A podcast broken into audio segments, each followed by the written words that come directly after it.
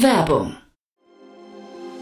Sei dabei beim HTGF Family Day am 11. und 12. Juni in der Station Berlin. Für zwei Tage voller Inspiration und Business. Tauche ein in ein einzigartiges Netzwerkerlebnis mit bis zu 1500 Teilnehmenden. Erkunde das innovative Seed- und Later-Stage-Portfolio des Hightech Gründerfonds. Lass dich vom vielseitigen Programm inspirieren und knüpfe wertvolle Kontakte. Sichere dir jetzt dein Ticket. Mehr Informationen findest du unter www.family-day-htgf www.startup.de. Hinweis. Startup Insider übernimmt keinerlei Haftung für die Richtigkeit börsenrelevanter und unternehmensbezogener Daten.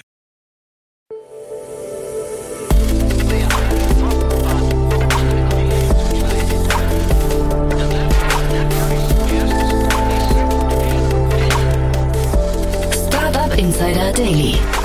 Morgen Update. Einen wunderschönen guten Morgen und herzlich willkommen zu Startup Insider Daily in der Morgenausgabe. Es ist Dienstag, der 10.10.2023 und mein Name ist Nina Weidenauer und wir starten jetzt zusammen in den Tag mit diesen News.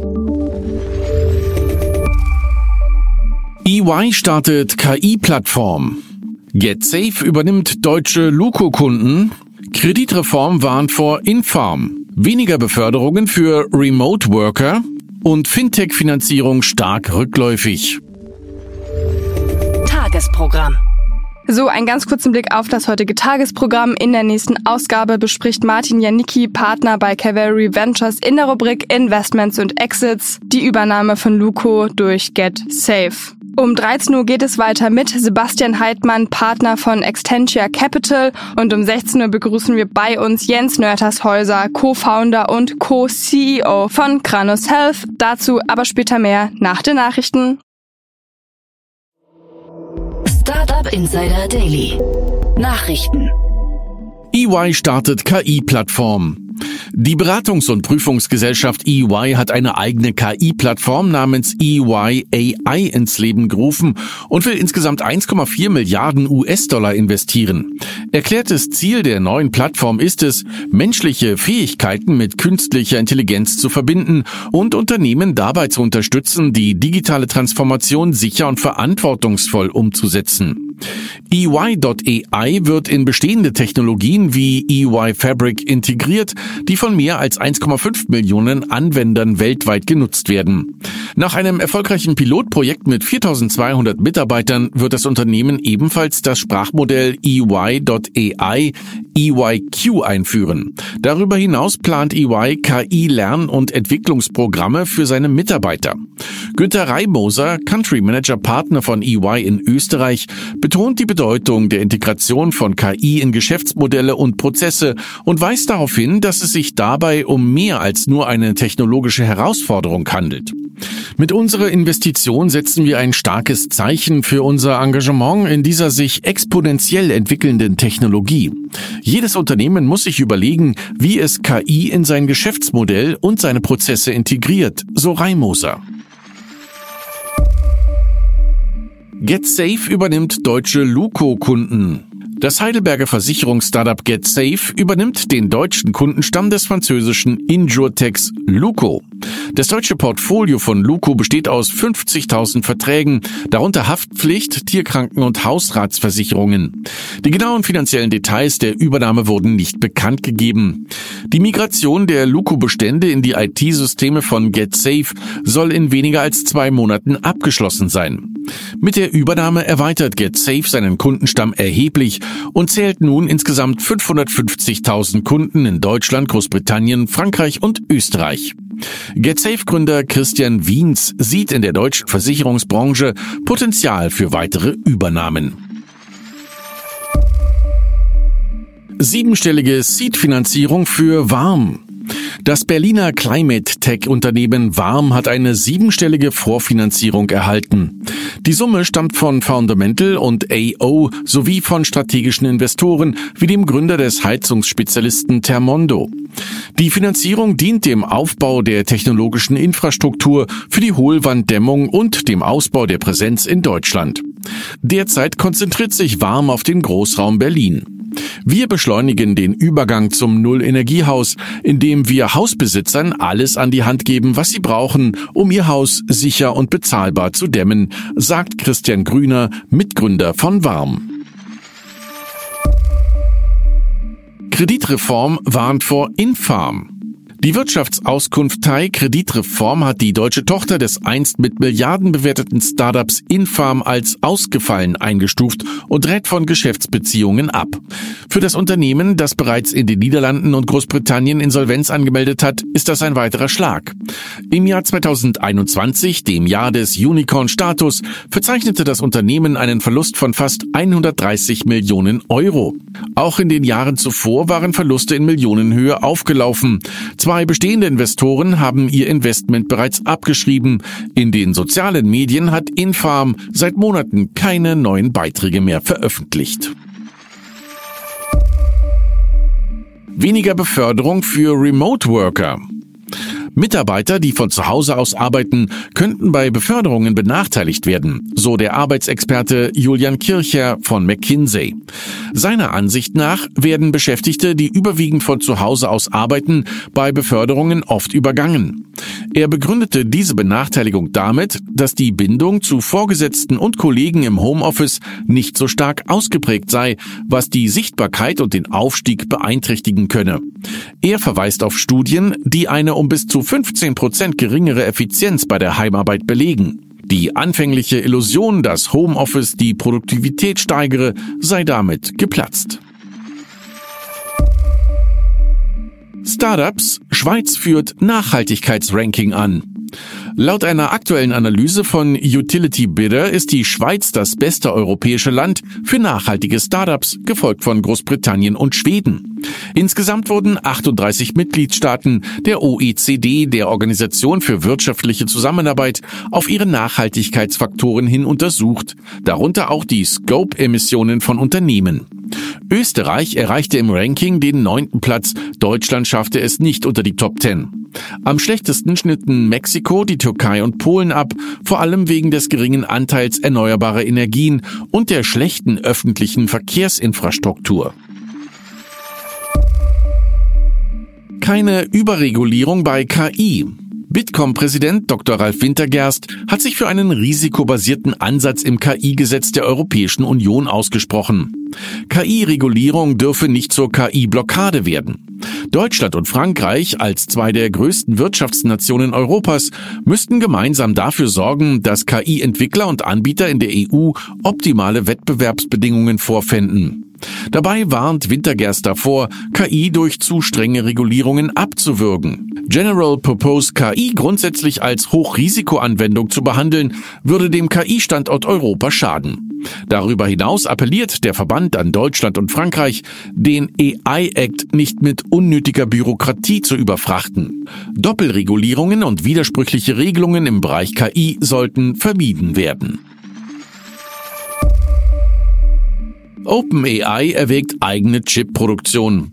Berichten zufolge plant OpenAI, der Betreiber von ChatGPT, eigene Chips für künstliche Intelligenz herzustellen. Dazu soll bereits eine mögliche Übernahme in Betracht gezogen worden sein. Welchen Chip-Hersteller sich OpenAI genauer angesehen hat, bleibt unklar. Sam Altman als CEO des Unternehmens hatte zuvor von einem Mangel an Grafikprozessoren gesprochen. Microsoft, der größte Unterstützer von OpenAI, arbeitet seit 2019 an einem eigenen KI-Chip. Wolkenkratzer als Wahrzeichen. Mitten in den Bergen Saudi-Arabiens wird das Projekt NIUM um ein spektakuläres Wahrzeichen erweitert. Der geplante Wolkenkratzer soll 330 Meter hoch werden und die Form eines schimmernden Bergkristalls haben. Die Planung übernimmt das Architekturbüro Zaha Hadid Architects. Der Wolkenkratzer soll nicht nur als optischer Blickfang dienen, sondern auch als Veranstaltungsort für Musikkonzerte und andere Freizeitaktivitäten genutzt werden. Wie genau die Innenausstattung des Wolkenkratzers aussehen wird, bleibt vorerst ein Geheimnis. Fintech-Finanzierung stark rückläufig. Im dritten Quartal dieses Jahres verzeichneten europäische Fintech-Startups einen drastischen Rückgang ihrer Finanzierungssumme auf unter eine Milliarde Euro. Laut einer Analyse des französischen Investors Blackfin lag die Gesamtfinanzierungssumme bei 954 Millionen Euro. Im Vorjahr waren es noch 3,3 Milliarden Euro. Die Zahl der abgeschlossenen Deals sank im dritten Quartal von 206 auf 134, das Volumen der durchschnittlichen Finanzierungsrunde von 18,6 auf 8,3 Millionen Euro. Die Liste der größten Deals führt der Kreditkartenanbieter Curve mit 67 Millionen Euro an. Diese Summe hätte 2021 nicht einmal für einen Platz unter den ersten zehn gereicht.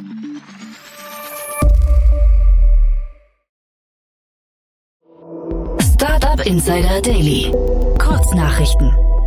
Das französische Roboter-Startup Nirio hat in einer Series A 10 Millionen Euro erhalten.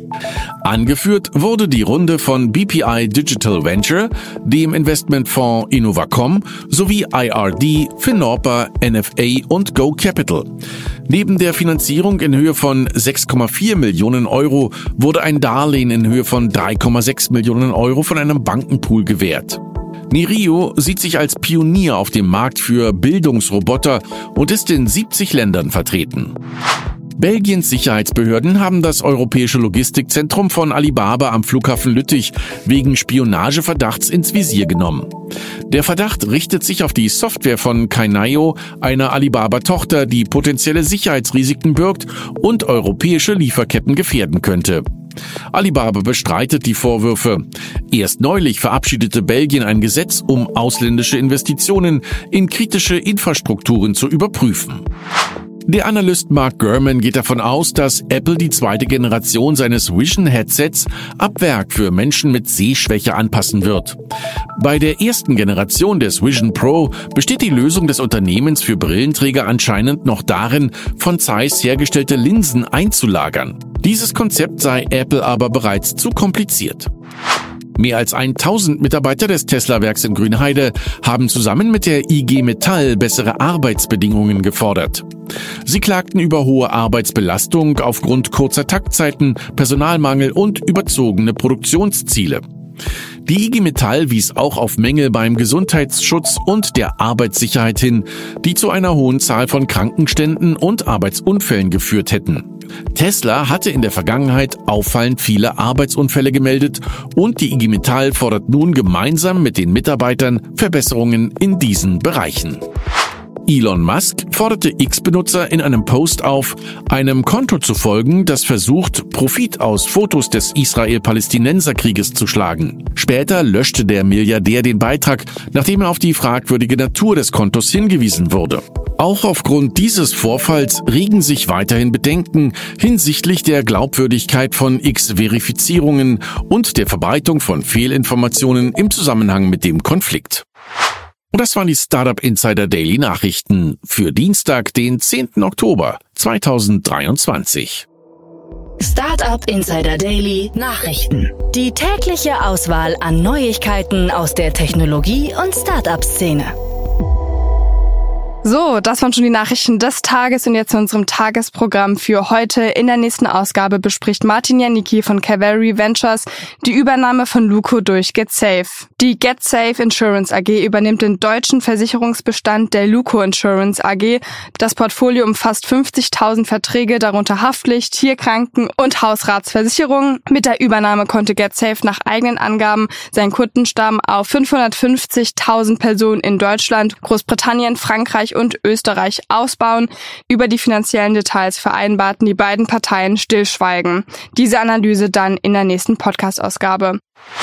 In der Mittagsfolge sprechen wir dann mit Sebastian Heidmann, Partner von Extentia Capital. Der Berliner VC hat eine Investmentplattform entwickelt, um Klimainnovationen zu fördern. Und nun hat der niederländische Impact-Investor namens InvestNL bekannt gegeben, dass er weitere 10 Millionen Euro in den Risikokapitalgeber investiert hat. Das dann um 13 Uhr. In der Nachmittagsfolge, also um 16 Uhr, begrüßen wir dann bei uns Jens Nörtershäuser, Co-Founder und Co-CEO von Kranos Health. Das Berliner Startup hat sich auf digitale Therapiekonzepte in der Urologie spezialisiert und nun hat das Unternehmen seine Series A auf 15 Millionen US-Dollar erweitert. Bei dieser Podcast-Folge wünsche ich euch auch schon mal viel Spaß. Und das war's jetzt erstmal von mir, Nina Weidenauer. Ich wünsche euch noch einen guten Start in den Tag und wir hören uns dann morgen wieder. Macht's gut!